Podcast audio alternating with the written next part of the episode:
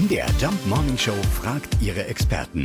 Fakt oder Fake? Ja, Psychologe Dr. Dirk Baumeier, äh, das klingt ein bisschen zu schön, um wahr zu sein. Lassen Sternschnuppen tatsächlich Wünsche in Erfüllung gehen? Hm, naja, das ist gar nicht so abwegig, wie es klingt und stimmt sogar ein bisschen.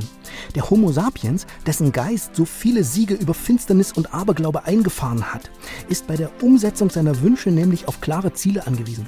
Wer imstande ist, beim Erblicken einer Sternschnuppe sofort einen konkreten Wunsch zu formulieren, hat die erste Hürde bereits genommen, weiß also längst, was er will und wirkt bewusst oder unbewusst auf Erfüllung hin.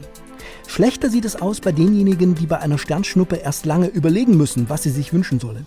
Zunächst eine Wunsch-Prioritätenliste aufstellen, diese dann vielleicht mehrfach überarbeiten, die Angelegenheit erst einmal überschlafen oder mit dem Psychologen besprechen wollen.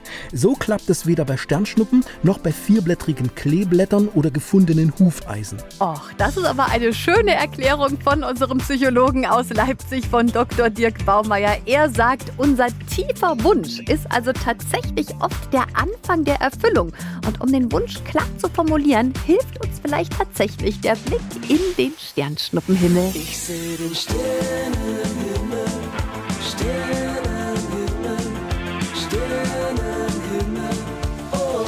Fakt oder Fake? Jeden Morgen um 5.20 Uhr und 7.20 Uhr in der MDR Jump Morning Show mit Sarah von Neuburg und Lars Christian Kade.